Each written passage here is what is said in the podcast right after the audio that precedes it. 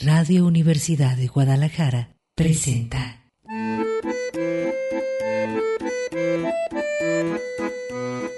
El acordeón. Pliegues bizantinos de la conversación. Con Manuel Falcón.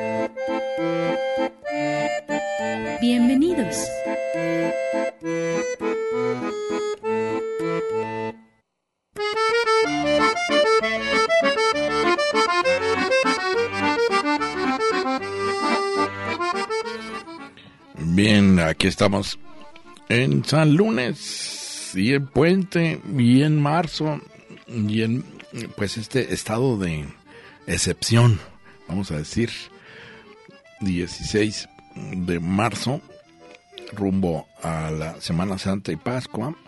Ya se pegó todo, porque, bueno, con el eh, concebido pues eh, confinamiento que hay que hacer de preferencia para evitar ya se sabe está como la la inminente sombra del contagio es mejor estar bien atrancadito pero bueno, aquí andamos. Manuel Falcón, a las buenas tardes. Vamos a reconectar hoy más que nunca. Que buscarle sentido. Es, eh, por más que le doy vueltas, increíble la fuerza del microcosmos sobre el macrocosmos. No que muy chidos, ahí les va el bicho. Ay.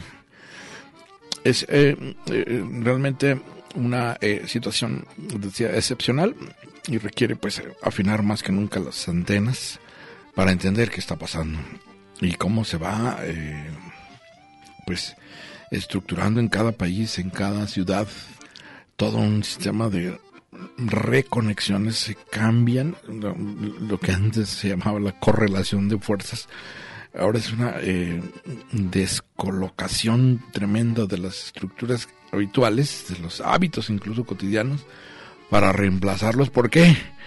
Y hay una especie como de parálisis. Y en ese sentido es aparente porque en realidad se está buscando una estrategia de eh, reacción ante lo que es un desafío eh, pues inédito. No, Trate de hacer de usted eh, memoria histórica en Guadalajara que recuerde, bueno, en el país, ¿verdad? Una situación semejante o similar sí, el, virus de la maestra o el virus de, digo, el dengue, pero no en este sentido. Bueno, vamos a, eh, como siempre, apostarle por entender, no por prejuiciarnos. Enjuiciar es mucho más fácil, el juicio sumario es eh, lo que se nos viene de inmediato. No, más bien hay que serenarse y matizar, matizar, matizar que buscar el aspecto que siempre nos revela. Hay grietas en la realidad cuando parece totalitaria, cuando se impone como una sola neta del planeta, hay que sospechar. Siempre tiene fallas y esas grietas son las que nos abren la posibilidad de luz hacia el entendimiento. Y en la ruta pues existencial lo mejor es procurarnos los eh, recursos psicológicos ahora lo vamos a comentar, eh, para eh, intelectuales, pues hasta morales, pero en un sentido no de eh, diez mandamientos, sino de actitud frente a la realidad.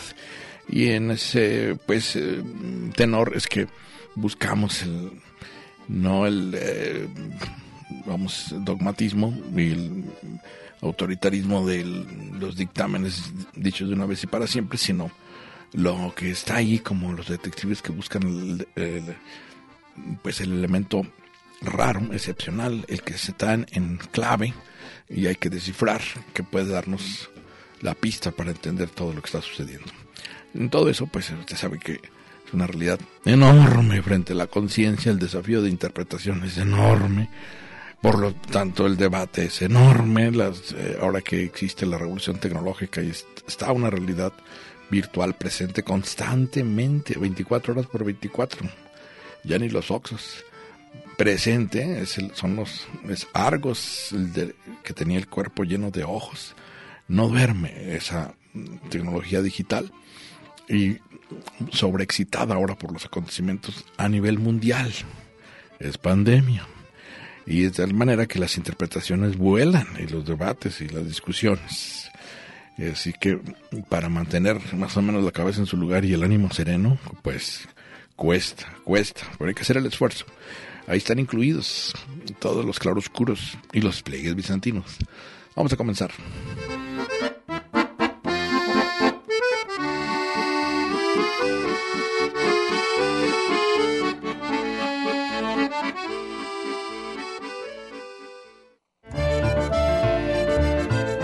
Acordes del día.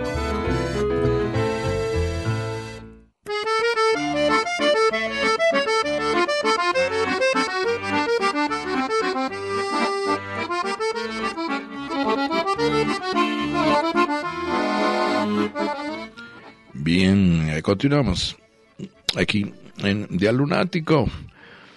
Bueno, eh, déjeme decirle que esta semana vamos a, estar comentando pues eh, en el contexto de esta, digamos, realidad excepcional, eh, inédita. Lleve, lleve diario, o bueno, si no es usted de los que le gusta lo manuscrito, o... ¿Cuándo fue la última vez que llevó un blog con manuscrito? Ni para la lista del mandado, ¿no? Eh, me decían, no, es que ya todo el mundo lo anota en su, en su iPhone o en su lap pues sí, sí, también, en donde sea, pero que lleve un registro, porque esto va a ser histórico, es histórico, ya está en marcha una historia, pues, que diríamos, de la enfermedad. Hay muchos libros, uff, me acordé de ya del humo, historia del miedo en Occidente, y mucho del miedo es lo que en ocasiones eh, crea esta atmósfera como de mutismo a la expectativa, ¿verdad? Es el clima inminente, la atmósfera eh, ¿verdad? cargada antes de la tormenta eh, en que estamos todos. en ese sentido, bueno, eh, vamos a hablar de... El, se había comentado la semana anterior que importa mucho, no solamente el estado de salud física, por supuesto, hay que hacerse los test, los exámenes en cuanto haya la posibilidad.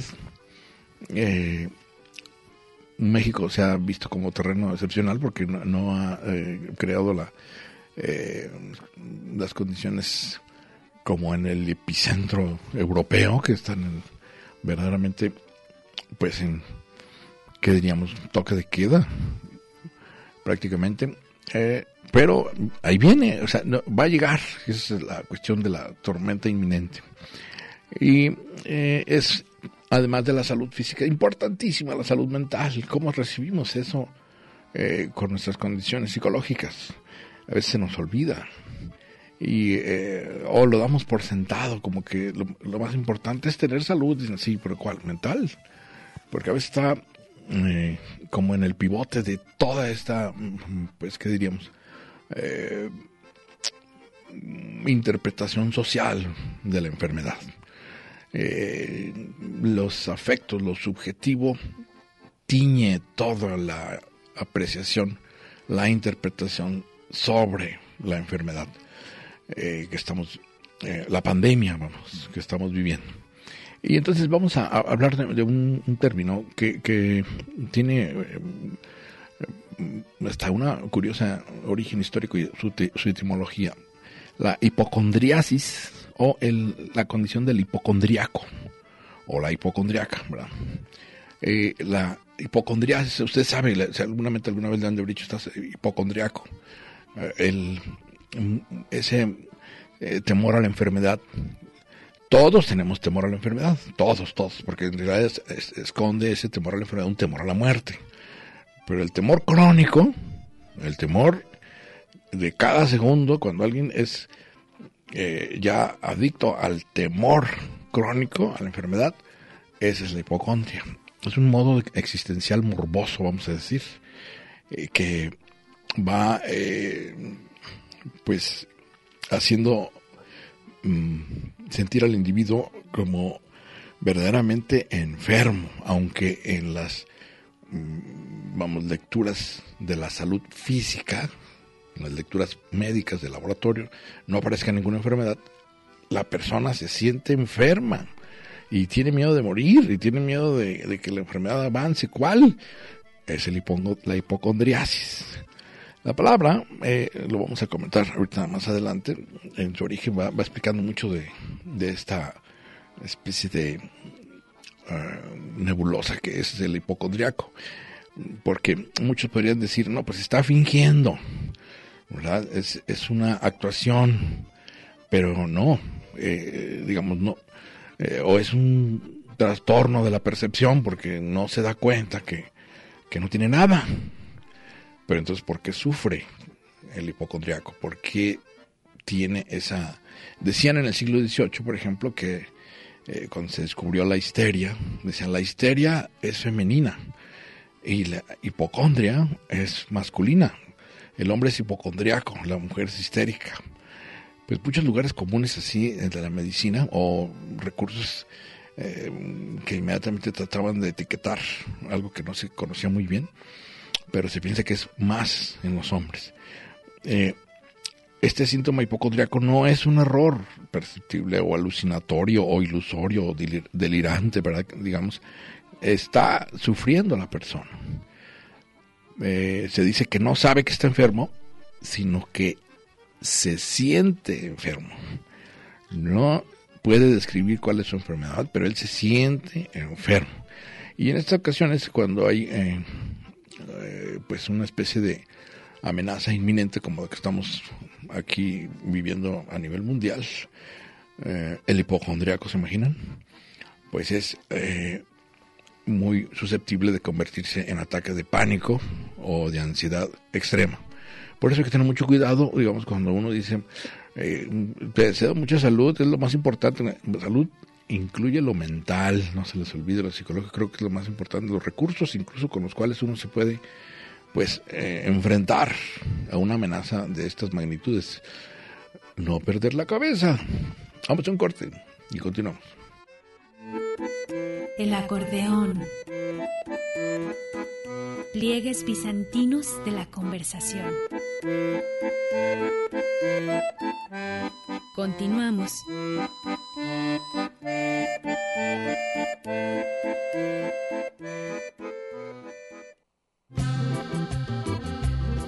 El acordeón.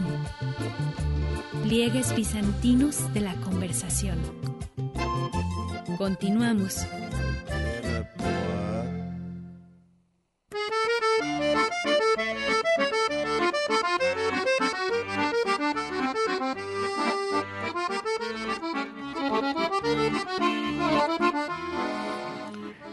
Bien, eh, continuamos aquí el lunes y avanzando sobre la semana que va a ser puente, no tarde en convertirse en puente.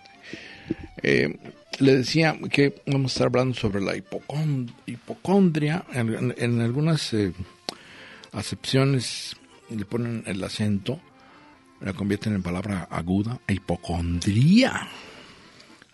No me gusta, me, gusta la palabra grave, hipocondria.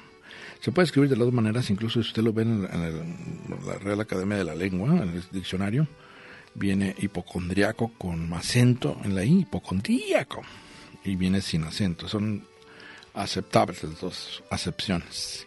De hecho, la Real Academia define la eh, hipocondria o la condición de hipocondriaco, la hipocondriasis, como una afección de gran sensibilidad del sistema nervioso, con tristeza habitual y preocupación constante y angustiosa por la salud. Afección con gran sensibilidad al sistema nervioso. Cuando dicen uno, traigo los nervios de punta. Yo recuerdo que desde niño escuchaba eso y decía, bueno, ¿cómo se pueden poner de punta los nervios? Quiere decir que están acostados o están echados y de repente se ponen de punta como los pelos. Bueno, en esta afección, sí, el sistema nervioso es el primero que está pues que diríamos en alarma, ¿verdad? En, actitud de alarma. Eh, y el, origen de la palabra, si ustedes dicen hipocondriaco, hipocondria, es eh, extraño porque remite al hipocondrio. Y uno dice que es el hipocondrio, ¿verdad?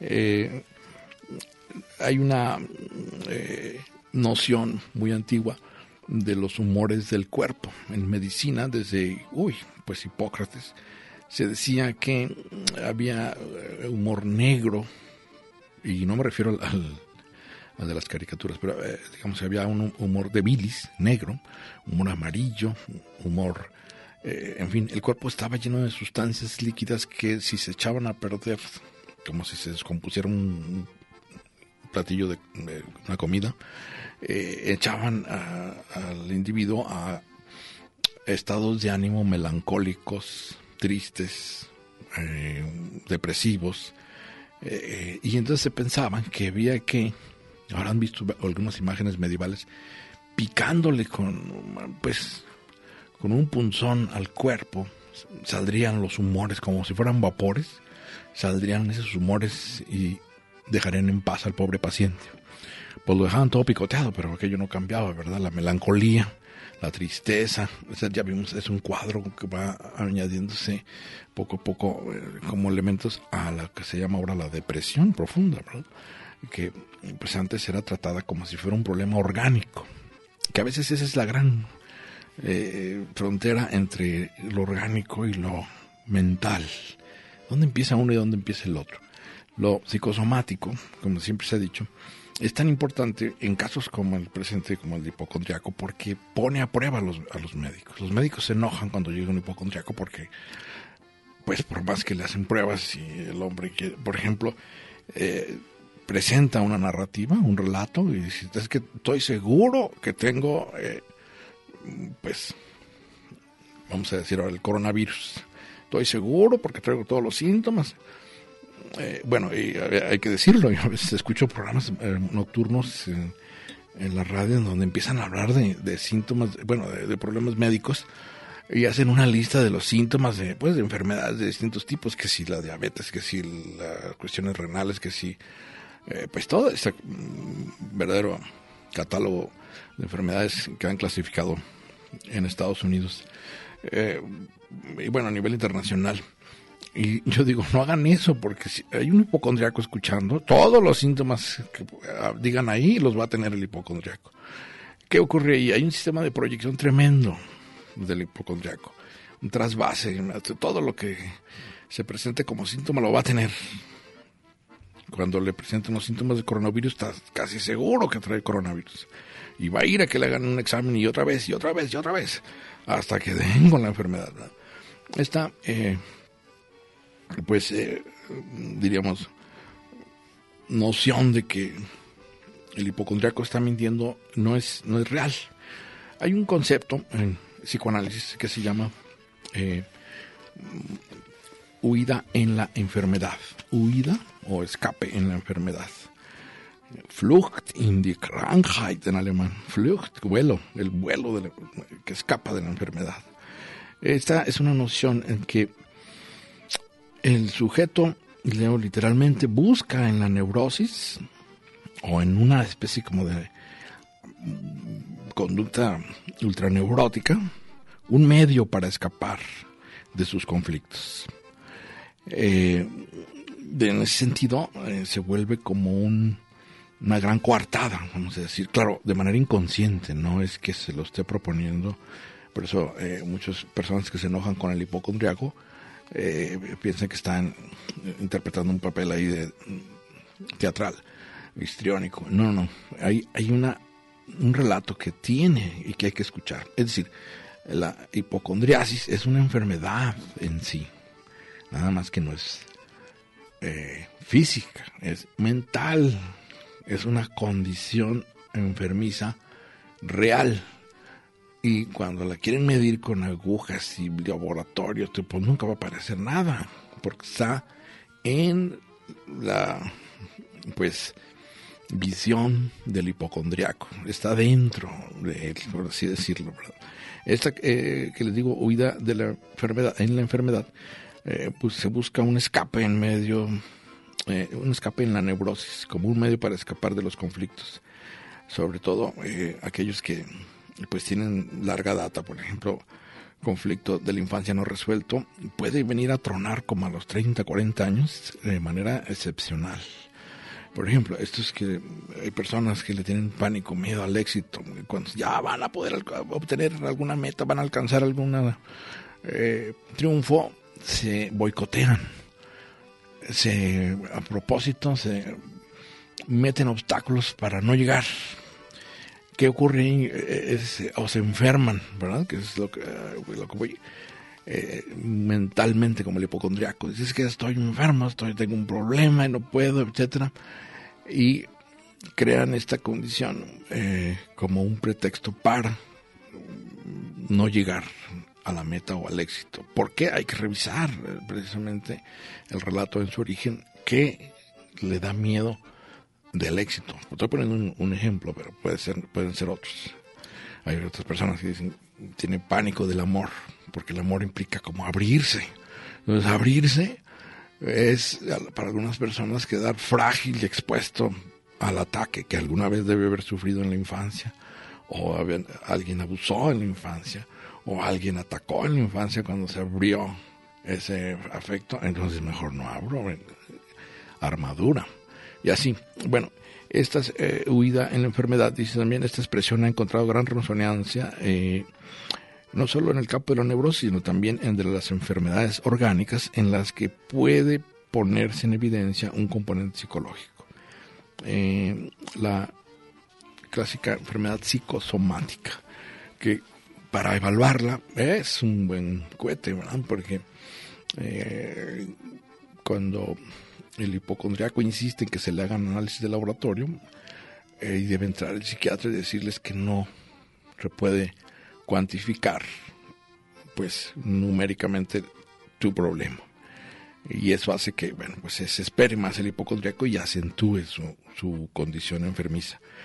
Decía que la etimología dice tal cual, la palabra hipocondriasis se refiere al sitio orgánico del hipocondrio. Pues nos deja, son estos términos médicos. La palabra hipocondriasis se refiere al sitio orgánico del hipocondrio. ¿Qué es el hipocondrio? Bueno, eh, en la Real Academia también lo leo, cada una de las dos partes laterales de la región epigástrica, o sea, por encima de, mm, del ombligo, vamos a decir, debajo de las costillas. Esa región es el hipocondrio, médicamente hablando. Eh, ¿Por qué eh, se considera este término de hipocondrio eh, útil para describir lo que es pues este temor a la enfermedad, este temor crónico a la enfermedad? Bueno, porque en la antigüedad se pensaba que la angustia, la ansiedad residía en el estómago. De hecho, ahorita muchas personas lo dicen, ¿verdad? Oye, tú le podrías entrar a la política, ser político, ay, no, no tengo estómago para eso. O tú podrías ser narco, te atreverías a meterte a ganar millones de dólares a cambio de llevar un paquetito a Estados Unidos. Pues necesito estómago. Mucha gente se refiere inmediatamente, no porque literal sea un problema de estómago, sino de digerir el problemón que se va a echar encima. Tener esa capacidad, o mucha gente dice tener nervios de acero. Igual no tener débil el sistema nervioso. Pero lo de hipocondrio viene en ese sentido. Es algo que necesita estómago para enfrentarse, porque va a entrar el miedo, el pánico, la ansiedad, la angustia, son las características del hipocondriaco. Y exige que le encuentren la enfermedad. Ahora, pongan esto en el ambiente de una pandemia y pues ya se imaginarán. Y la mejor manera, pues, para tranquilizar al hipocondriaco, por supuesto, muchos psiquiatras, terapeutas, tratan de, pues, mediante el diálogo, de sacarlo del contexto de, del ataque de pánico, porque no es posible dialogar cuando está paralizada la actitud de alerta. El miedo bloquea. Por eso dicen que no hay nada peor que el miedo al miedo. Paraliza completamente. Y esta, eh, pues, eh, la invitación aquí es que eh, en, en, tiempos como estos excepcionales, pues, híjole, la ecuanimidad más que nunca es la que debe reinar y cierta sensatez, prudencia, pero no dejarse llevar por eh, ahora que están eh, internet enloquecido por pues informaciones falsas, ¿verdad? Eh, visiones apocalípticas de bolsillo. No, más bien, eh, cada quien sabrá cómo mata las pulgas psicológicamente, lo que le cause individualmente su propia visión de lo que es esta pandemia, trabajarlo, digerirlo, triturarlo, ¿verdad? Deglutirlo. Vamos a un corte y continuamos.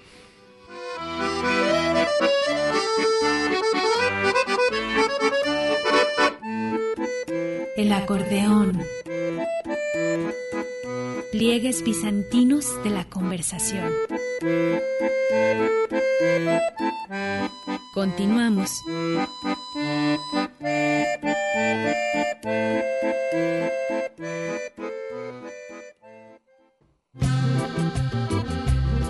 El acordeón.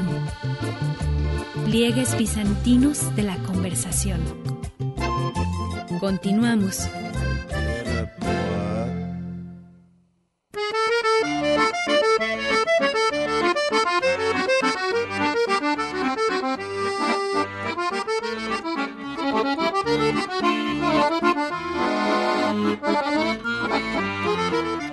Bien, eh, continuamos aquí en día de arranque de semana, puente, semanas. Ya está Semana Santa de Pascua encima, fíjate, qué rápido. Sí, ¿verdad? Así es. Pues eh, está con nosotros en cabina, bienvenida Brisa de la Rosa. Así es. ¿Lo dije bien? Así es, Brisa de la Rosa. Bienvenida. Brisa, muchísimo gusto.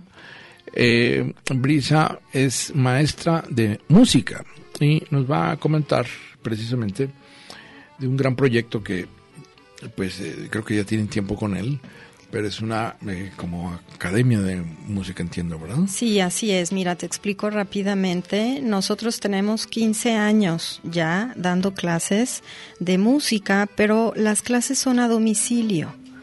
¿Sí?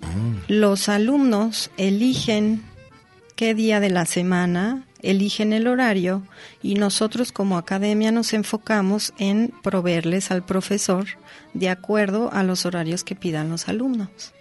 En, en En su una casa. amplia gama de instrumentos, entiendo, ¿verdad? Así decir, eh, es. hay guitarra, hay Hay de piano, de violín, guitarra, canto, cello, saxofón, batería, ukulele, producción musical, todo lo que quieran de instrumento. maracas. Ah, sí. Pues si así lo desean, les podemos buscar, ¿por qué no? tan sabroso que suenan. ¿verdad?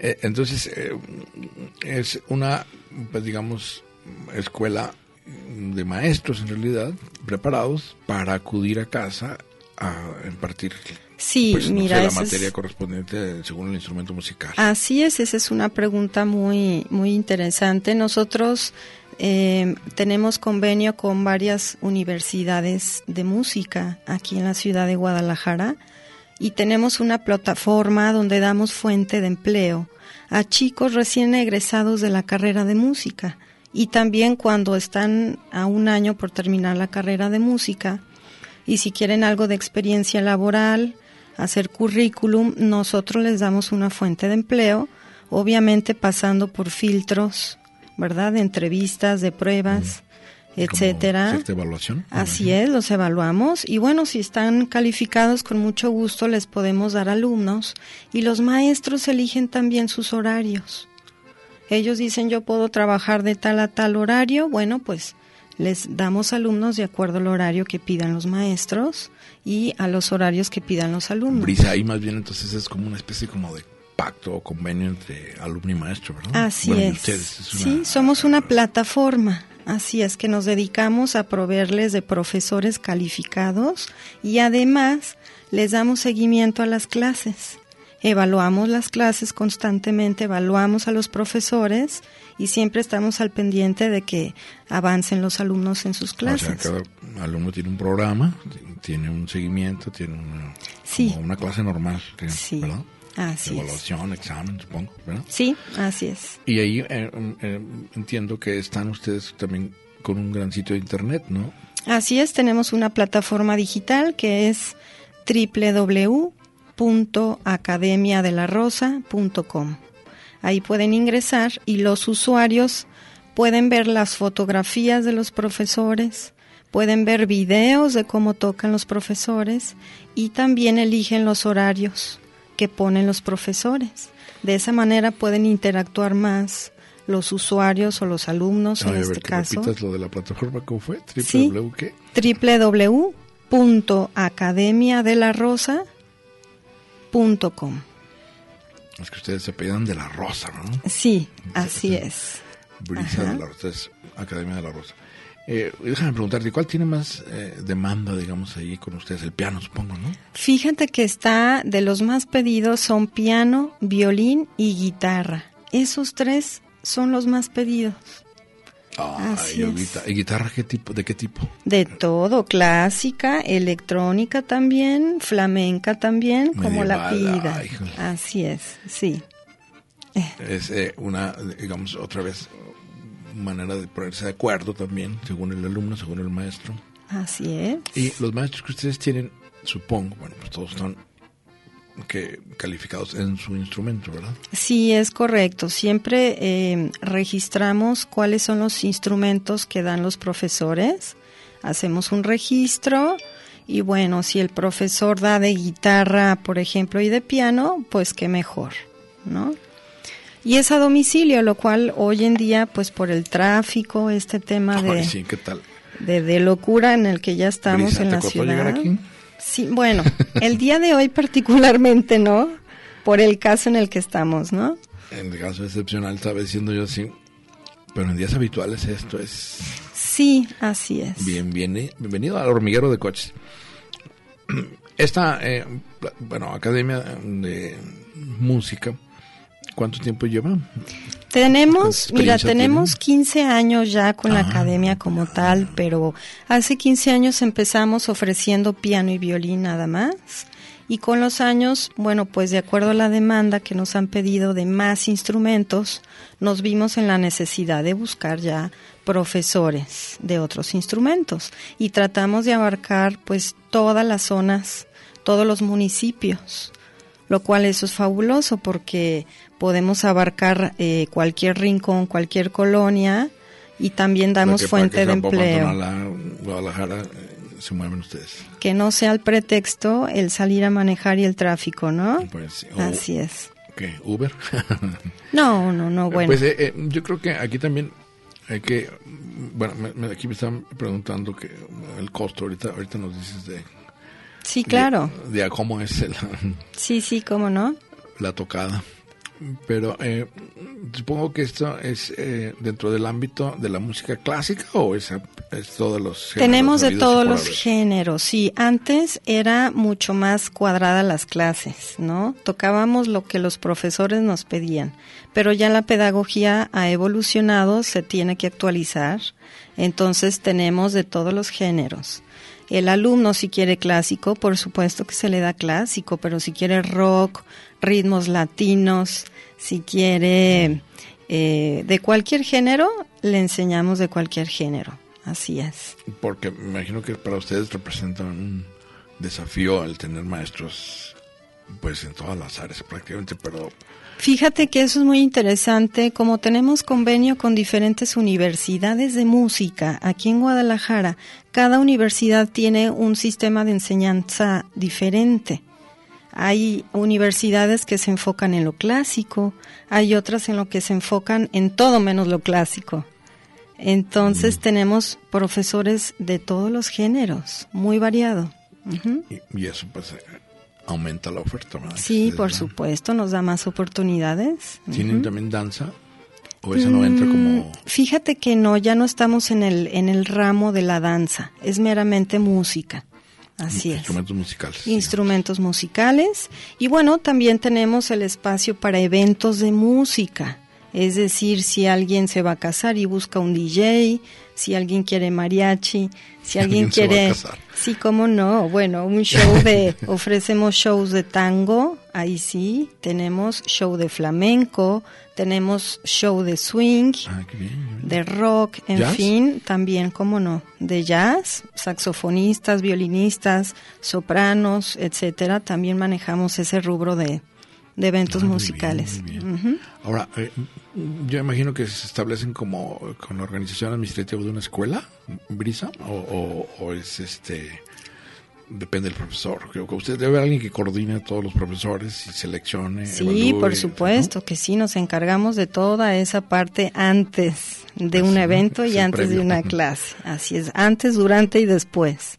De todo eso nos encargamos. Así Digo, de manera que ustedes puedan garantizar que aquello es de calidad, ¿verdad? Sí, por supuesto, claro, sí, como no manejamos todo es en persona, eh, todo es evaluado antes y después, sí, como no calificamos cada paso que damos para una clase o para un evento.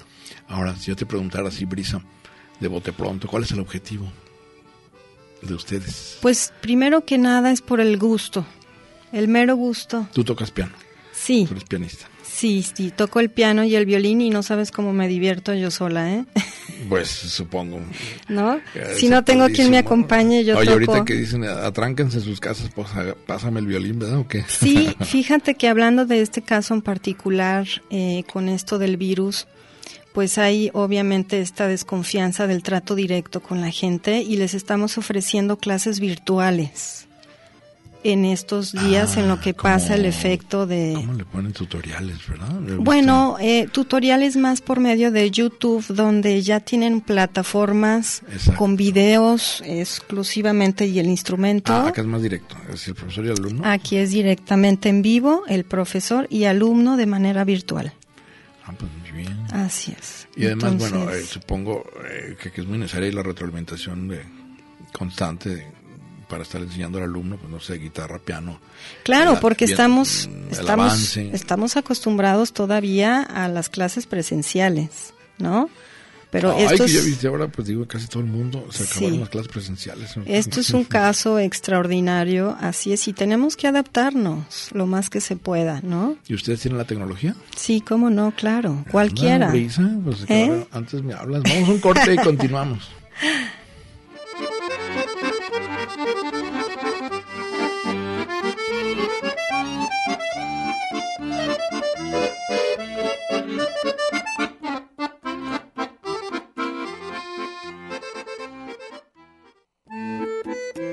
acordeón.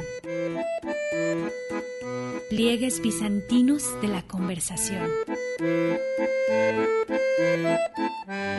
Continuamos.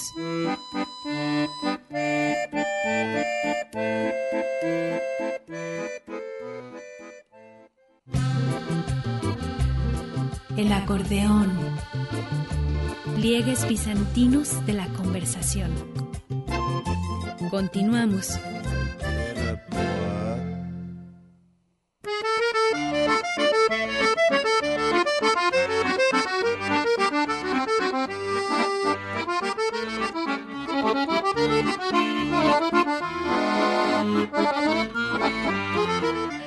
Bien, continuamos aquí en el acor- acordeón. Ah, Les recuerdo que platicamos con Brisa de la Rosa, que es eh, directiva de la Academia Musical de la Rosa.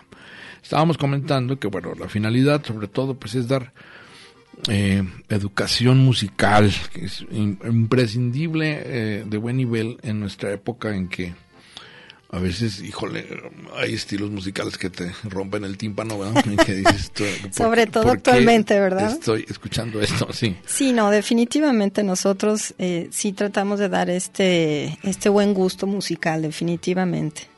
Así es, que noten la gran diferencia de lo que es la buena música y la que no. Pues, por ejemplo, yo decía eh, en muchas ocasiones, eh, la música clásica, dicen, no, es que pues es música de viejito, yo no le entiendo cómo se baila Beethoven, ¿verdad? O cómo se baila Mozart.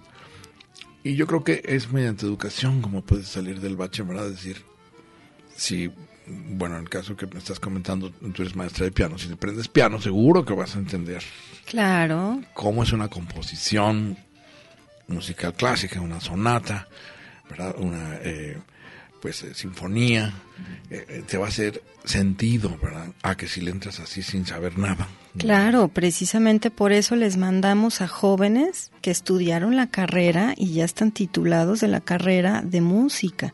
No les estamos mandando cualquier jovencito que más o menos sepa y te lo mando. No, en estos casos sí los criterios para poderles mandar a un profesor es porque ya acabó la carrera, tiene su título, está preparado y además pasa por filtros de entrevistas y de estándares que tiene que cumplir de acuerdo a la academia. Eso es muy importante, que ya esté pues egresado de una carrera de música. Así para es. que ustedes puedan eh, especializarlo. Así es. En un instrumento, en un Sí, sí, hay jóvenes que ya están por terminar la carrera y están interesados en trabajar con nosotros y con gusto eh, los entrevistamos y ya analizamos cuál es su, su experiencia en pedagogía, su experiencia en el instrumento y entonces ya podemos evaluarlos. ¿Por qué no? Les damos la oportunidad. Pero si no están calificados, para poder darles alumnos, porque hay que mencionar, es muy delicado el tema de mandar a alguien desconocido a las casas, ¿no? Los usuarios confían totalmente en, en, la, en nosotros, así es. Entonces nosotros cuidamos mucho esa parte de quién les estamos mandando a sus casas. Para empezar, pues, supongo, alguien que sea experto en para empezar. Así es, experto en la materia. Y ah. también les mandamos fotografía con los datos personales del profesor para que lo reconozcan en el primer día de clases. Ah, muy bien. Eh, es decir, supongo el currículum, la capacidad, todas estas cuestiones, ¿no? Sí, sí. Eh, toda esta, eh, te decía, pues, organización, administración, coordinación, tiene una sede. ¿Dónde están ustedes? Fíjate que nosotros desde hace 15 años empezamos ya las clases de manera a domicilio. Desde un principio empezamos de esa forma. por ejemplo, que está así tanto brisa reunión. sí tenemos un domicilio donde más bien trabajamos en cuanto a los ensayos musicales se refieren, cuando tenemos algún evento, porque hacemos recitales una vez al año en teatro con los alumnos. Y el punto de reunión sí lo tenemos en un lugar en específico solamente para ensayos generales. Ah, ya. Así es, pero ya para las clases como tal, todas son a domicilio. Y digamos que mm, tú tratas con cada maestro y lo envías y, ya está. Digamos, es como una especie de... Eh, que diríamos servicio a domicilio tal cual. Sí, así es, es una conexión de profesores hacia alumnos, así es. Sin embargo, aquí nosotros le damos seguimiento a las clases, es decir, no te voy a mandar a un profesor y te voy a decir, pues muchas gracias, mucho gusto, que les vaya bien. No, esta es una gran diferencia que destacamos en, de otros profesores, que no hay un seguimiento. Aquí sí tenemos un seguimiento clase por clase los evaluamos, pedimos videos, evaluamos preguntando, hablando con los papás y los alumnos y también los evaluamos con eh, visitas esporádicas. Estas visitas esporádicas que hacemos son muy importantes porque así los alumnos se dan cuenta de la seriedad como academia que somos. Pues sobre todo que está la atención alerta. Sí, por supuesto. Y además estas visitas las hacemos sin avisarle a los profesores. sí, sí, supongo. Porque aquí también evaluamos al profesor y el avance del alumno. Ah, ¿Verdad? Entonces tratamos de estar todos los días con cada uno de los alumnos y cada uno de los profesores. ¿Y cómo, eh, vamos, para costear esto, es depende qué, qué instrumento, depende qué, varía según el acuerdo entre el alumno y el maestro y ustedes, o cómo cobras ahí? No, el costo es, el, es parejo, así es, para todos los instrumentos, Manuel, así es. A ver. El precio son 400 pesos por una hora de clases, una vez a la semana. Ah, muy bien. Este es el precio. Vamos a poner, por, ejemplo, yo, considero que toco guitarra, pero hace me hubiera gustado eh, seguir estudiando mm. guitarra. Yo me inscribo, pago mis 400 pesos eh, al mes. ¿Cómo está? Son 400 por clase, entonces ya sería 400 por cuatro semanas, ¿verdad? O 400 por cinco semanas, dependiendo del mes, se paga la mensualidad por adelantado. Ah, Así garantizamos la asistencia de los profesores módico, como dicen en el precio, digo, teniendo en cuenta que lo que vas a aprender pues está padrísimo. Eh, y el lapso en que tú vas a aprender eh, lo determina, supongo, la capacidad tanto del del profesor. Con el profesor y el alumno, ¿no? Sí, así es. Como son personalizadas, aquí no estamos en una escuela donde te dan semestres, ¿no? Por ejemplo, y cada semestre tienen que cumplir con cierto requisito de materias. Esto es diferente, como son personalizadas, pues el alumno avanza dependiendo de cada alumno, ¿cierto? El ritmo lo va a ir marcando el alumno, sin embargo... es que, hay unos como superdotados, ¿verdad? Ah, sí, muy rápido, no sabes. cuesta más trabajo. Así es, aquí no juzgamos ese tema, definitivamente es dependiendo de cada alumno, pero sí estamos al pendiente de que sí esté avanzando. Eso es lo importante, porque si pasan seis meses y escucho que toca igual que hace seis meses, bueno, pues es evidente que no está avanzando, ¿no? Le toca nada más una tecla como que algo pasa. Sí, claro. No, pero eso que dices, la supervisión que tienen, las visitas esporádicas, eh, pues me parece muy bien porque se a atender que sí es realmente personalizado aquello, ¿no? Y es toda la atención dedicada a un estudiante. Sí, así y es. Eso hace que valga la pena. Pues eh, invita a nuestros amigos y amigas a a que se inscriban, a que... Sí, sí, mira, de hecho, Manuel, te platico, tengo una, una trivia para aquellos que estén interesados en tomar clases. Y si, das, y si contestan esta trivia, les regalamos tres clases a ver, a ver. Sin costo. Anímense, muchachos. La trivia sería: ¿quién es el compositor de la pieza para Elisa? El nombre completo, por favor. Vamos a ver qué tal. Y bien escrito, el nombre completo y bien escrito. Y bien escrito, ¿verdad? Por favor. Y con eso les damos tres clases sin costo. Muy bien. Entonces, repite e invita. Los invitamos, muchachos, anímense, no hay pretextos, sobre todo porque son a domicilio. Ustedes digan qué día, qué hora y tenemos profesores de lunes a sábado a cualquier horario. Aquí no hay pretextos de tráfico.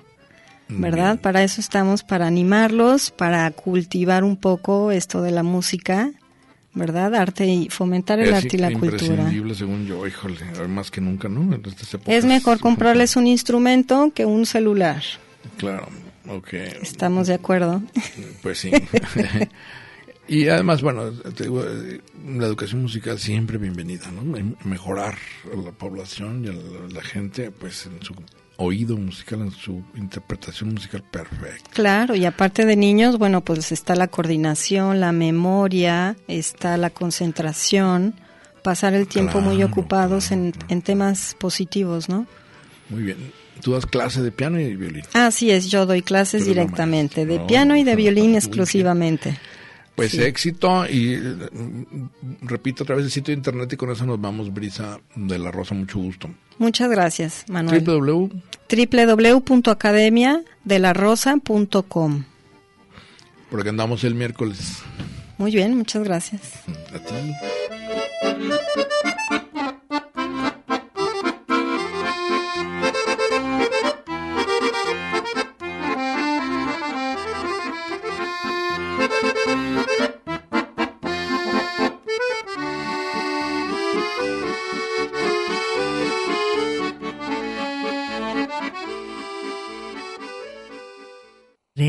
Universidad de Guadalajara presentó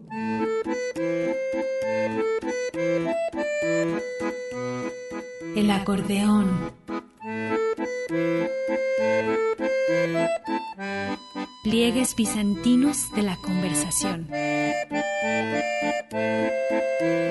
Con Manuel Falcón.